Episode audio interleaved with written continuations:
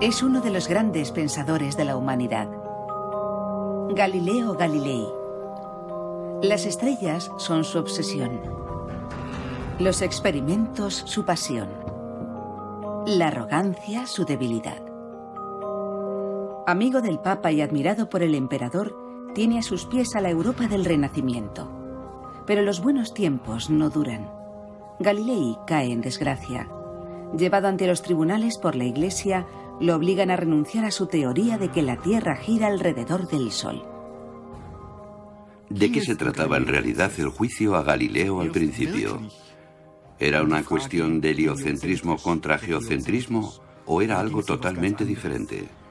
Con Galilei, la Iglesia tuvo que reconocer la existencia de un conocimiento profano que iba más allá de su autoridad. Pero Galilei no perdió la disputa. Lo hizo la Iglesia Católica.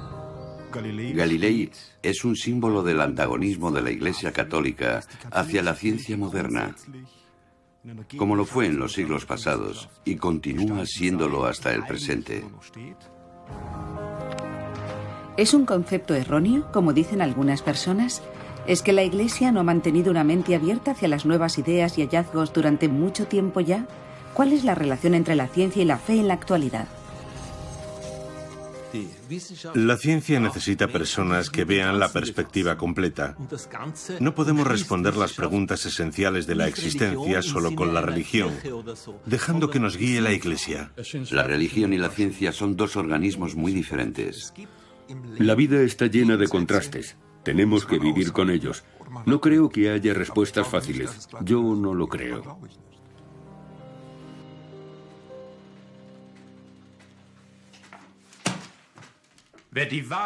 Aquel que no conoce la verdad es un necio.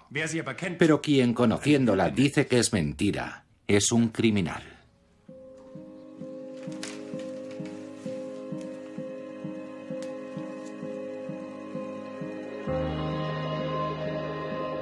Los expedientes Galilei, ciencia y fe. Podría ser tan fácil, la ciencia y la religión en perfecta armonía. En Castel Gandolfo, cerca de Roma, este sueño se ha convertido en realidad. Alberga el Observatorio del Vaticano, la única institución de la Iglesia Católica Romana que practica una ciencia de primera clase. El hecho de que haya un observatorio por el que la Iglesia está pagando es una señal visible de que la Iglesia acepta la ciencia.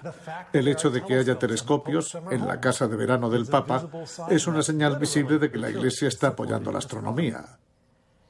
Y el mensaje importante de ese apoyo no es solo para aquellos que critican a la Iglesia, también lo es para la gente dentro de la Iglesia que podría estar tentada de criticar a la ciencia, para quienes sospechan de la ciencia, para los que les gustaría decir que toda la ciencia es peligrosa.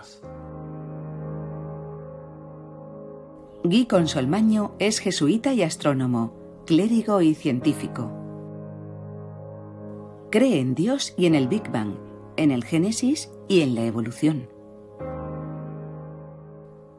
El modo en el que trabajamos en el observatorio como un puente entre la cultura de la religión y la cultura de la ciencia no es como cualquiera pensaría. No se trata de establecer un compromiso entre la ciencia y la fe renunciando a un poco de cada una, sino de admitir que en ambos casos no se tienen todas las respuestas. Los astrónomos han explorado el cielo a instancias del Papa desde la segunda mitad del siglo XVI, desde la época de Galileo Galilei. Y, sin embargo, la forma de pensar generalizada de que la Iglesia y la ciencia están en los extremos opuestos del espectro continúa hasta el día de hoy. ¿Cómo ha podido ocurrir esto?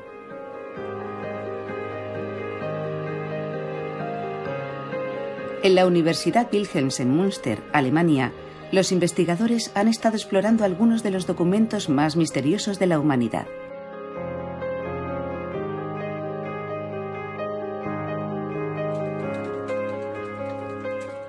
En 1992, Hubert Wolf fue el primer científico al que le permitieron acceder a los archivos secretos de la Santa Inquisición de la Iglesia Católica, incluidos los expedientes Galilei.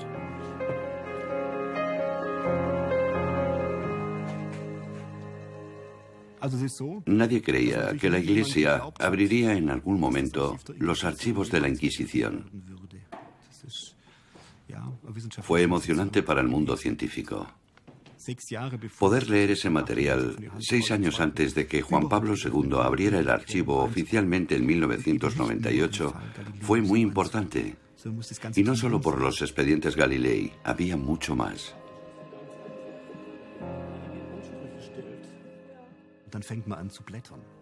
Empiezas a pasar las páginas y es una sensación fantástica para cualquier investigador joven abrir un documento que nadie ha leído desde hace 400 años. Es el dorado de cualquier historiador.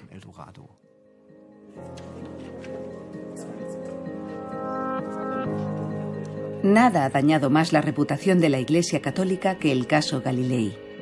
Galilei es el mártir de la ciencia libre, la Iglesia un reducto de intolerancia, una imagen que ha sido implantada en nuestra conciencia durante casi 400 años.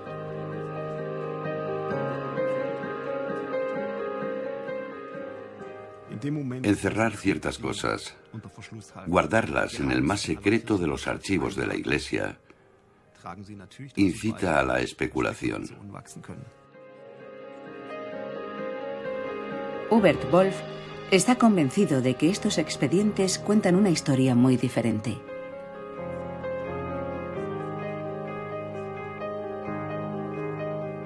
La historia de un hombre dividido entre la piedad y la sed de conocimiento, entre la humildad y el orgullo desmedido. Pensar es uno de los grandes placeres del ser humano.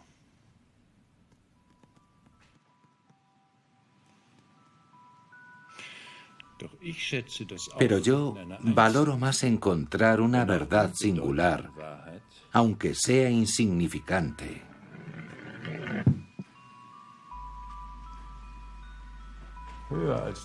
que discutir sobre las grandes cuestiones de la vida.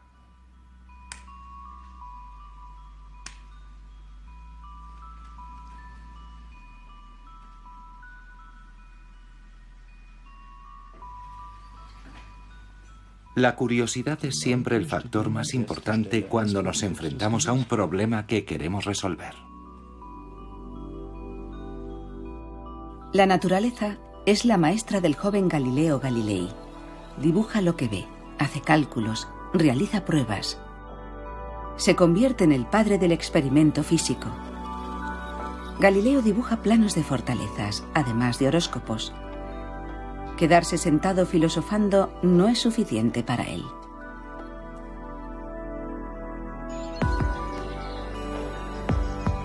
En julio de 1609, un hombre viene a Padua a mostrar una novedad desde los Países Bajos, el telescopio, que magnifica muchas veces la imagen que se observa. Cuando el profesor de matemáticas e inventor Galileo Galilei oye hablar de ese instrumento, se entusiasma. Galilei sabe que un dispositivo así sería impagable para una potencia marítima como la República de Venecia, a la que Padua pertenecía. Y para él también, ya que el matemático Galilei solo gana una sexta parte de lo que le pagan a los filósofos y a los teólogos. Su situación financiera era muy mala en aquel momento. Tenía que pedir dinero prestado, pagar sus deudas y además era responsable de sus muchos hermanos. Y eso significó para él una manera de ganar dinero.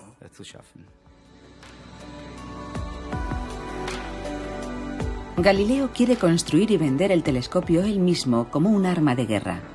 El valioso vidrio de las lentes provenía de la cercana isla de Murano, entre otros lugares. Galileo empieza a manufacturar prototipos en su taller y se los ofrece al Dux de Venecia.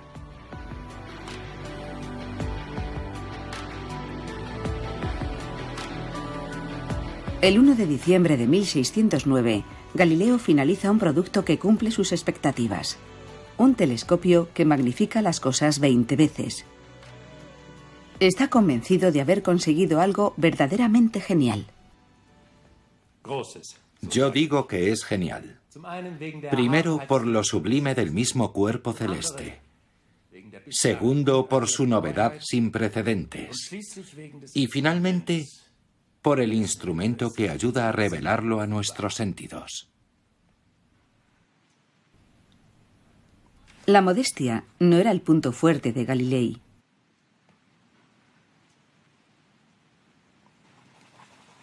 Pero esta vez tenía razón. Eso marca el comienzo de la astronomía moderna. Y mirar a la luna produce un gran impacto. Ahora todo el mundo puede estar seguro de que la superficie de la luna no es plácida y lisa en absoluto, sino más bien accidentada y desigual, muy parecida a la faz de la Tierra. Tiene grandes elevaciones, curvas y profundos hoyos.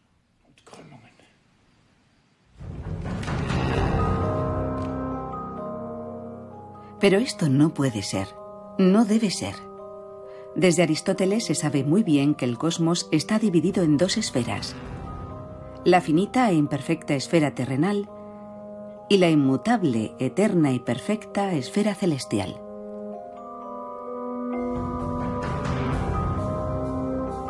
Si estas dos esferas, cielo y tierra, fuesen las dos imperfectas, el caos seguramente descendería sobre todo lo que antes estaba en orden. La provocación causada por Galileo no afectó a la Biblia.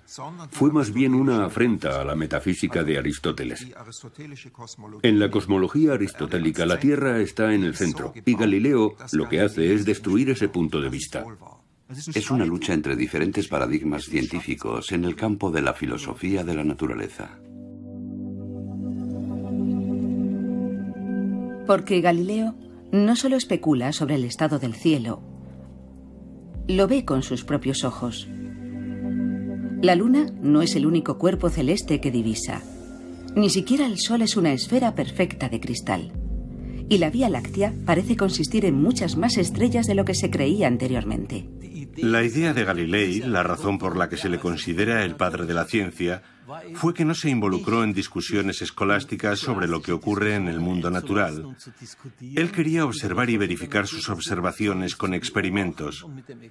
Ese fue el aspecto esencial que le hizo tan moderno.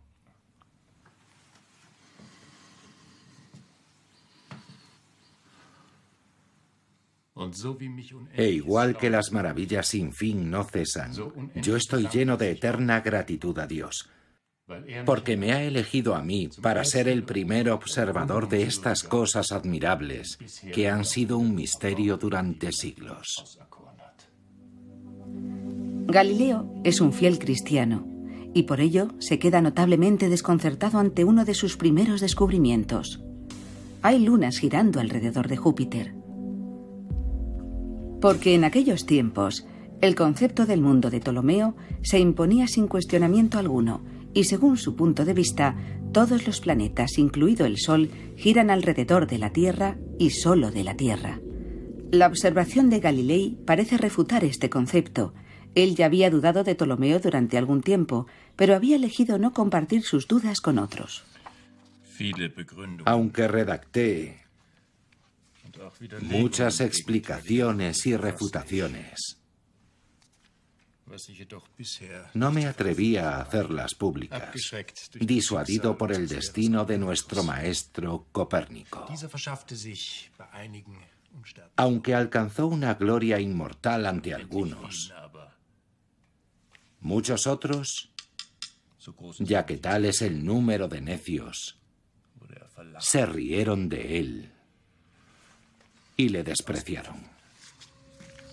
Son sobre todo otros científicos los que no creen en las observaciones de Galileo. Afirman que el telescopio no revela nada más que fantasmagoría. Como a menudo ha ocurrido en la historia de la ciencia, el nuevo descubrimiento supera la imaginación de la gente.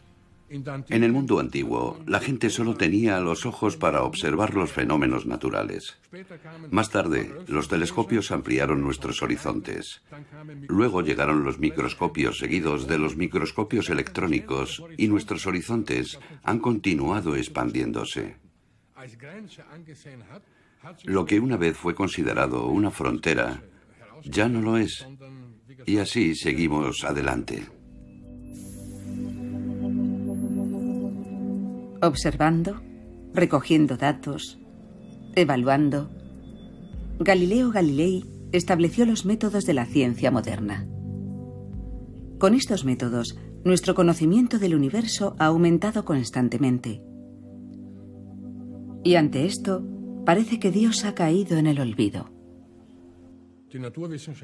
Aunque las ciencias naturales no abordan a Dios,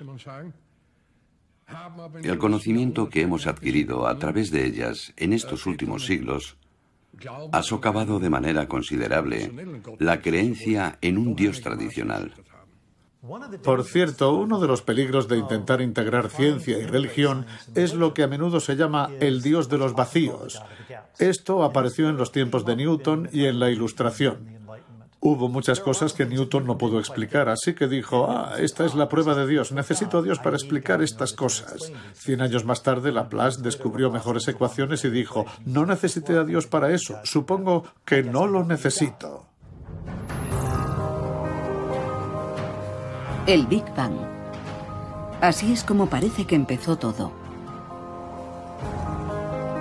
Una gigantesca explosión que creó no solo la materia, sino el espacio y el tiempo mismos. Los investigadores sitúan la edad del universo con un margen de error de 400.000 años en 15.000 millones de años, una cifra que abruma la mente.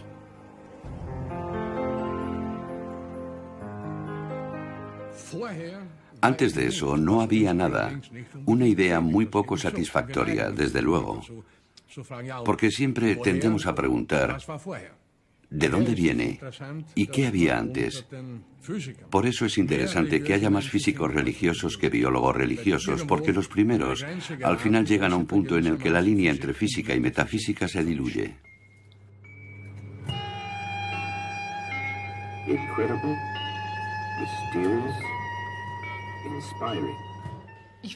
Sé que hay físicos, astrofísicos y astrónomos que ven el Big Bang como algo causado por un creador. Yo no soy una de ellos. No puedo responder a eso y no me importa.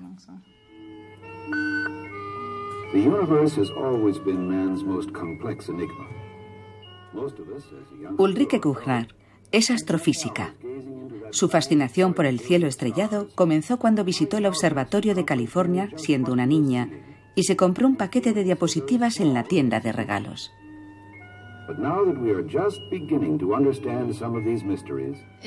Las observé a través de uno de esos pequeños proyectores de diapositivas por los que puedes mirar una y otra vez hasta que desaparece todo lo demás. Había preciosas nebulosas y cúmulos globulares, un saco de diamantes como una amiga mía lo llamó una vez. Te pierdes ahí dentro al observarlo. Sí. Ulrike explora el comportamiento de los grupos de galaxias. Los datos medidos por los mayores telescopios del mundo forman la base de su trabajo. Cuando se trata de los mecanismos universales, sus únicas preguntas son ¿qué y cómo? Nunca por qué. Esto es lo que define la línea entre la ciencia y la fe en la actualidad.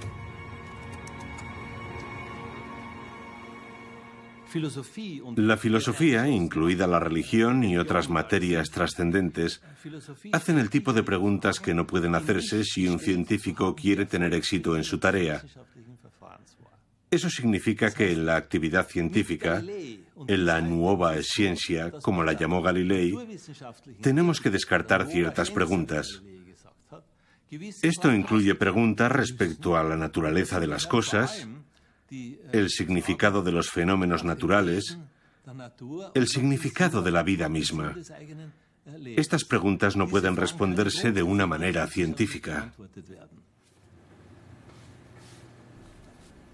La ciencia se centra en lo medible. Esto suscita dudas en cuanto a si puede hacer justicia a la naturaleza de las cosas. No queremos ser rarezas unidimensionales. Ese no es un buen modo de vivir, eso lo sabemos. Sabemos que para tener una vida tenemos que tener una dimensión más allá de la ciencia.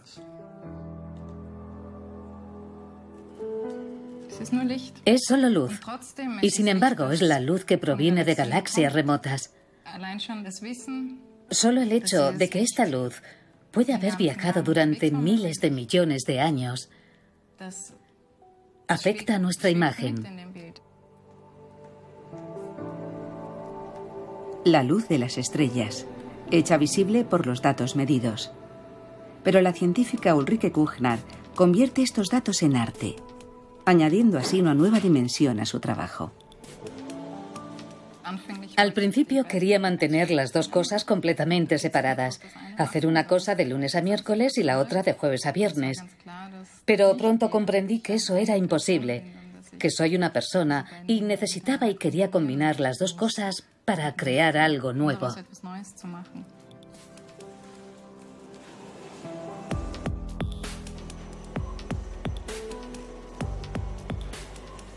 Cuando lo reduces al mínimo común denominador, el resultado es el mismo desde cualquier punto. Es una fascinación por este tema en particular, pero también el deseo de hacer algo hermoso. Venerar la belleza del universo. Ese es el punto en el que se encuentran la razón y la religión.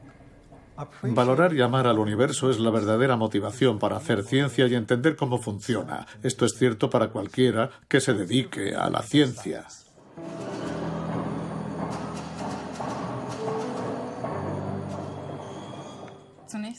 Para empezar, siempre es asombroso ver un hermoso cielo nocturno. Aunque trabaje en ello a diario, el cielo por la noche nunca deja de impresionarme.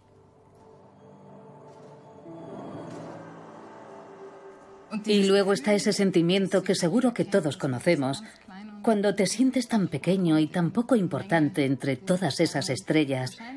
Y probablemente porque tengo una idea de las cifras y de los volúmenes implicados, me siento incluso más pequeña, aún más insignificante.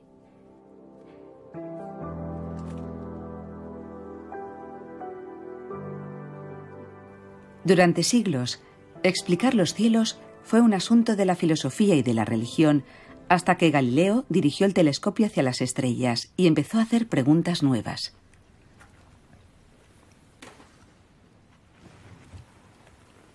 ¿El universo es en realidad como los filósofos afirman y la Biblia describe? ¿De verdad el Sol gira alrededor de la Tierra? Nicolás Copérnico había afirmado lo contrario unos cientos de años antes, cuando postuló su perspectiva heliocéntrica del mundo. Pero eso todavía no era un problema. Durante décadas, la Iglesia no tuvo nada que decir en contra de esa teoría, siempre que siguiera siendo una teoría. La Iglesia necesitaba el sistema de Copérnico debido a la reforma del calendario pero temía que los creyentes sencillos se sintieran ofendidos, ya que el Antiguo Testamento dice que la Tierra es estacionaria y que el Sol se mueve alrededor, que es por lo que la Iglesia dijo que el sistema copernicano era una hipótesis y no la verdad. Y las hipótesis son falsas de una manera inherente, porque no hablan de la perspectiva general, solo toman una parte de toda la realidad y por lo tanto no pueden ser verdad. Puedo utilizar estos hallazgos científicos como una hipótesis. Sin embargo, no puedo afirmar que son ciertos. La teoría por una parte, la verdad por otra. Siempre que se haga esta distinción, no hay conflicto entre la ciencia y la religión. De ahí que la Iglesia fuese la mayor patrocinadora de las ciencias naturales emergentes durante el Renacimiento y también de Galilei, que se adhiere a esta distinción por el momento. La filosofía está escrita en ese grandísimo libro que continuamente está abierto a los ojos. Por ese libro me refiero al universo. Pero no se puede entender si antes no se aprende a entender la lengua y conocer los caracteres en los que está escrito. Está escrito en lengua matemática y los caracteres son triángulos, círculos y otras figuras geométricas, sin las cuales es imposible entender ni una palabra. Es como girar vanamente en un oscuro laberinto.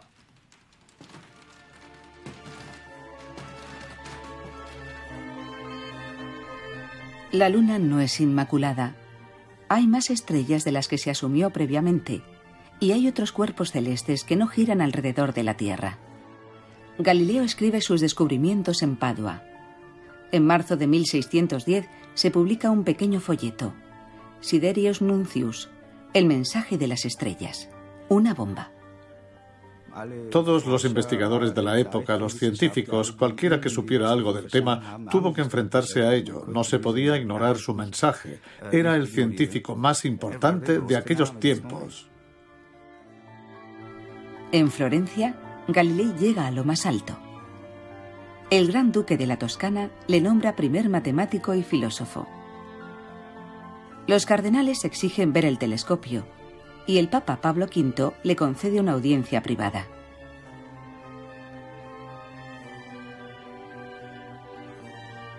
Galileo ha alcanzado la cumbre y empieza a sobreestimarse.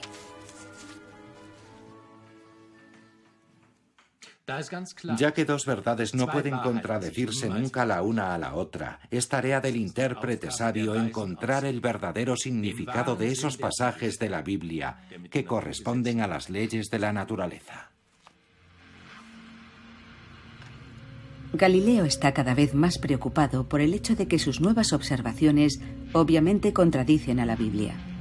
Quiere que la Iglesia interprete las Sagradas Escrituras de una manera que permita que se adapten al avance de los tiempos, pero está pisando terreno peligroso.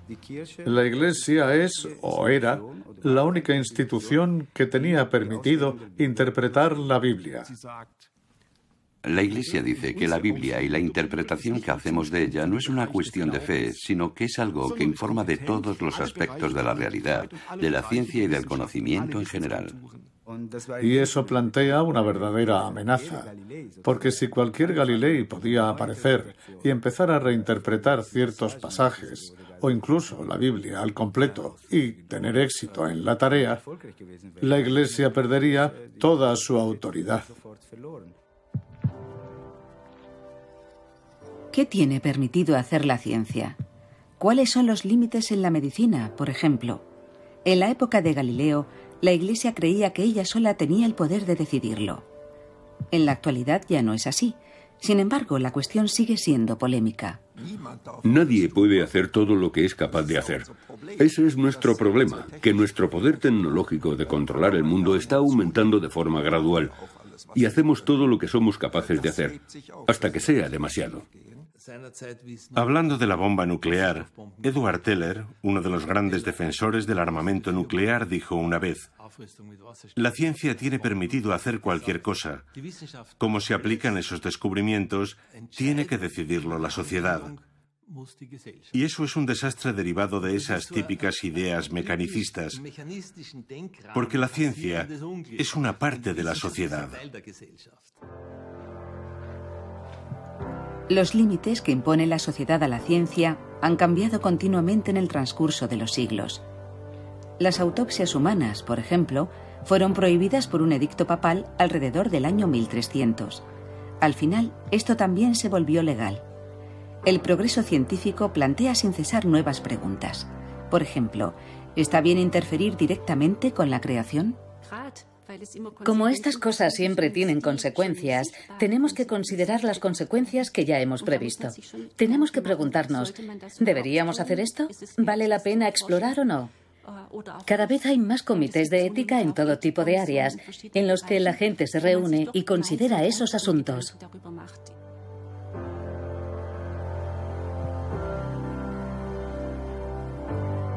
El sótano del Museo de Historia Natural en Viena. Aquí es donde numerosos animales disecados que están extintos o en peligro de extinción han encontrado su último hábitat.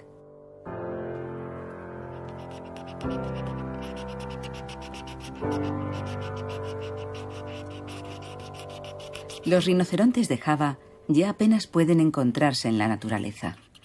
En tales casos, Lo único que los científicos pueden hacer es conservar el material genético del animal para un futuro incierto.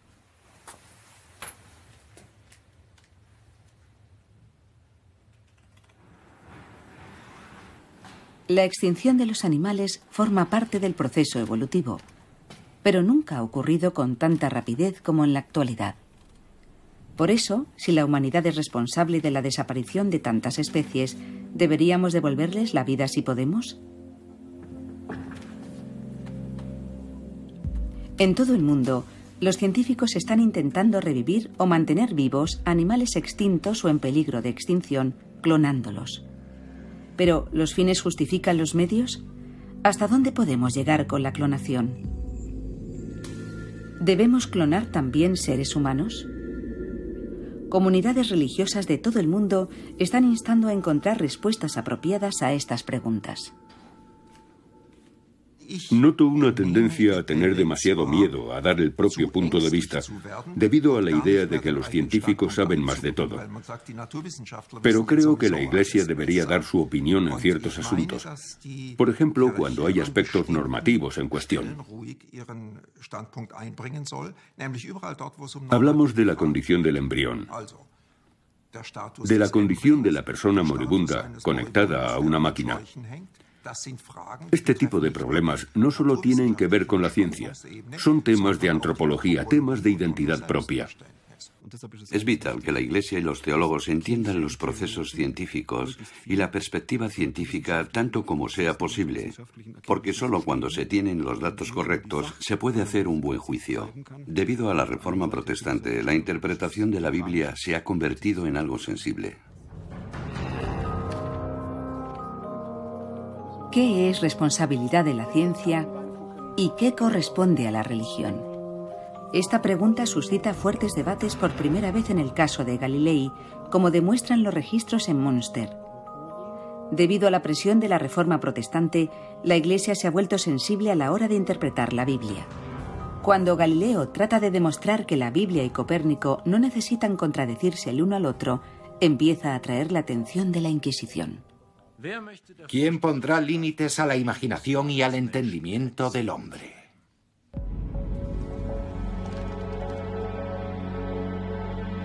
En 1616, los partidarios de la línea dura en Roma imponen su punto de vista en esta batalla. 73 años después de su publicación, la Inquisición pone la obra principal de Copérnico en el índice de libros prohibidos. En 1616, el sistema heliocéntrico es declarado una herejía, una falsa creencia a la que los católicos podrían dar credibilidad, aunque si lo hacen, ya no son católicos. Y sobre esta base, el heliocentrismo puede ser perseguido. Galilei se entrometió en la interpretación de la Biblia, y es por eso por lo que recibió un cañonazo de advertencia de la Inquisición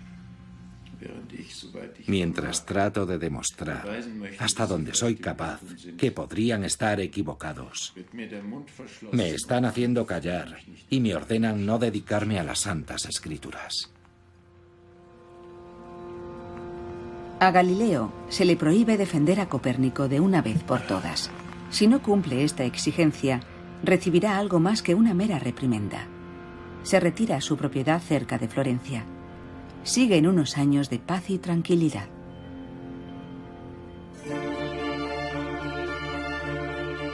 Pero entonces el antiguo mecenas de Galilei, el cardenal Maffeo Barberini, un amigo de las ciencias naturales, se convierte en el nuevo papa.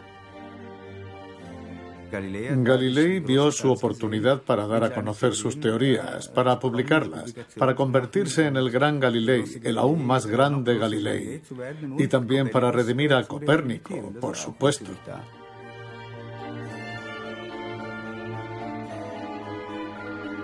Galileo comienza la obra de su vida, el diálogo entre los principales sistemas del mundo. Se publica en 1632 con el permiso personal del Papa Urbano, que espera una evaluación justa de las dos teorías del mundo por parte de su amigo.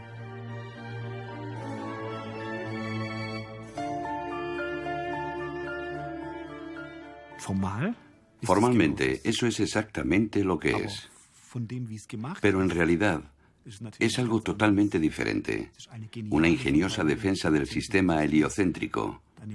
Al mismo tiempo, ridiculiza a todos los que están a favor del sistema geocéntrico. Ese es el punto esencial del libro. Si eres geocéntrico, eres idiota. La otra parte que no estamos habituados a ver es que Galilei disfrutaba provocando a la gente. Si no hubiera provocado tanto, si se hubiera comportado con un poco más de inteligencia y prudencia, y hubiera preservado esas simpatías que existían hacia él en el Vaticano, entre los jesuitas, el escándalo podría haberse evitado. El Papa está indignado y la Inquisición lleva a juicio a Galileo es obligado a retractarse el 22 de junio de 1633.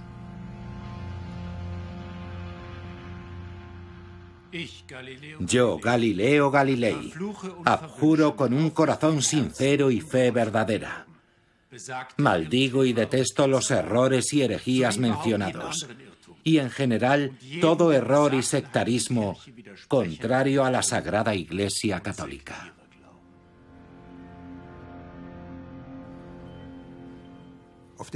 La Iglesia se desacreditó de una manera importante, no hay ninguna duda. No es su tarea decidir de manera autoritaria en asuntos de una naturaleza puramente física. La Iglesia tenía que admitirlo. Y ese fue un proceso doloroso. El caso de Galilei es el origen de la separación entre la ciencia y la Iglesia. Los siglos venideros pertenecerían a las ciencias naturales, a la Ilustración, que a veces parecía deificar a la ciencia misma. Voltaire habló de la nueva religión de la luz de Newton, que llevaba a los paganos hacia la iluminación. Al declarar la teoría de Newton un sacramento, Voltaire exigió que la ciencia ocupara el lugar que anteriormente había correspondido a la religión y a la Iglesia.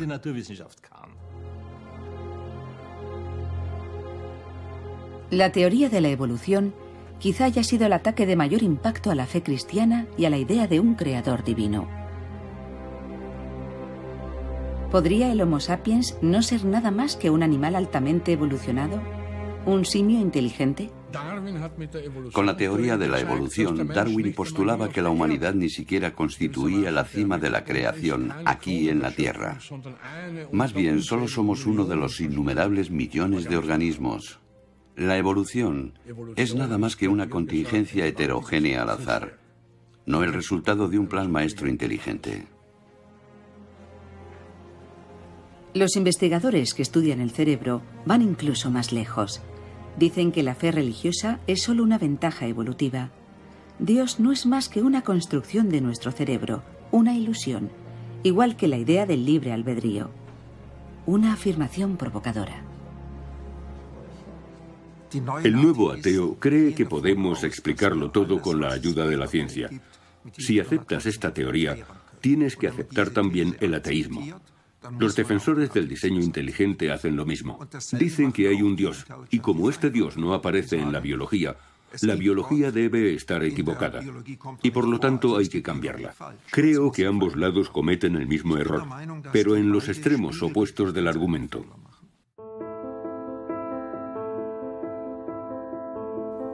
Hace ya un tiempo que el Vaticano no ha sido tan extremista como lo era antes.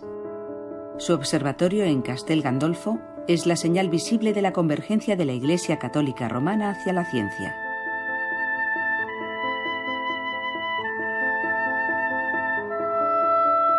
Un proceso que, no obstante, duró siglos. En 1822, los diálogos de Galileo se sacaron de la lista de libros prohibidos el Concilio Vaticano II en 1965 demostró ser un verdadero punto de inflexión que estableció la autonomía de los asuntos mundanos. El ámbito del poder de la Iglesia quedó restringido a las cuestiones de la moralidad y de la fe.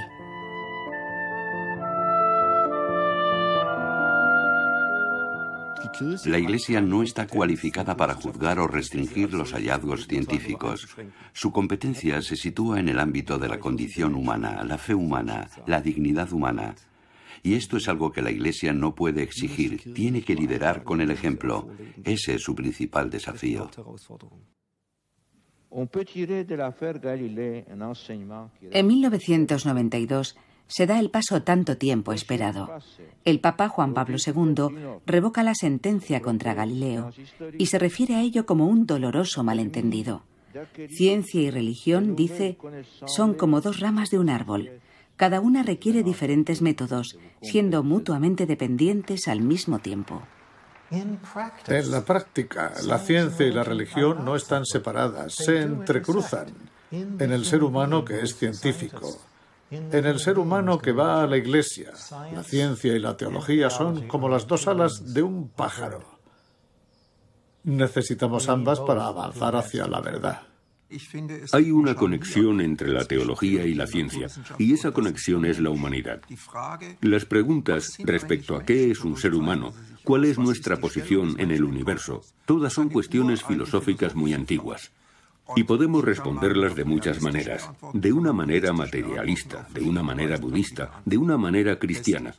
Y también podemos preguntarnos cuál de esas respuestas nos proporciona un método para vivir una buena vida, porque esa es la clave. El caso de Galileo es un mito moderno. Él estableció la imagen de una iglesia hostil hacia la ciencia. En 1998, el cardenal Ratzinger, que se convirtió en el Papa Benedicto XVI, abrió los archivos secretos de la Inquisición. Ahora la investigación da una imagen matizada del modo en el que la Inquisición se enfrentó a las cuestiones científicas. Un científico tiene permitido defender una hipótesis. Eso está bien. Sin embargo, en cuanto empieza a relacionar una hipótesis científica con la Biblia de una manera u otra, hay un problema. Eso explica la extraña falta de científicos modernos en el índice de libros prohibidos. Pensarías que si Galileo está en esa lista, entonces Darwin también tendría que haber estado, y Newton y Planck y muchos más. Pero Darwin no está en ella.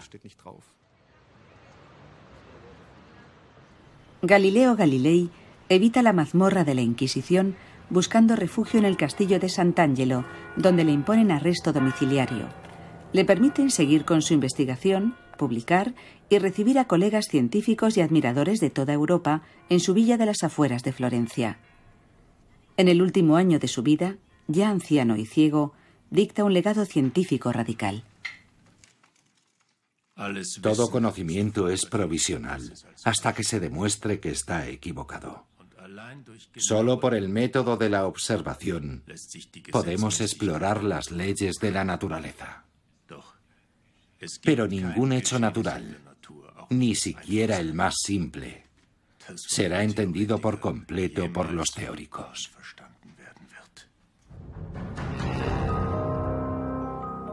Galileo comprendió que cuantos más descubrimientos científicos hagamos de nuestro mundo, del universo, más profunda será nuestra comprensión y mayor nuestra admiración.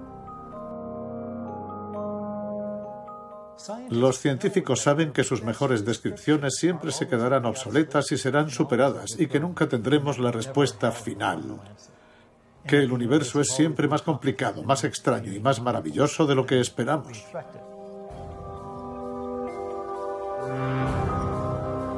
Puede que el caso Galilei sea una mancha oscura en la historia de la Iglesia Católica, pero sin embargo contribuyó a la libertad de la investigación científica en la actualidad dentro de los límites de la responsabilidad humana.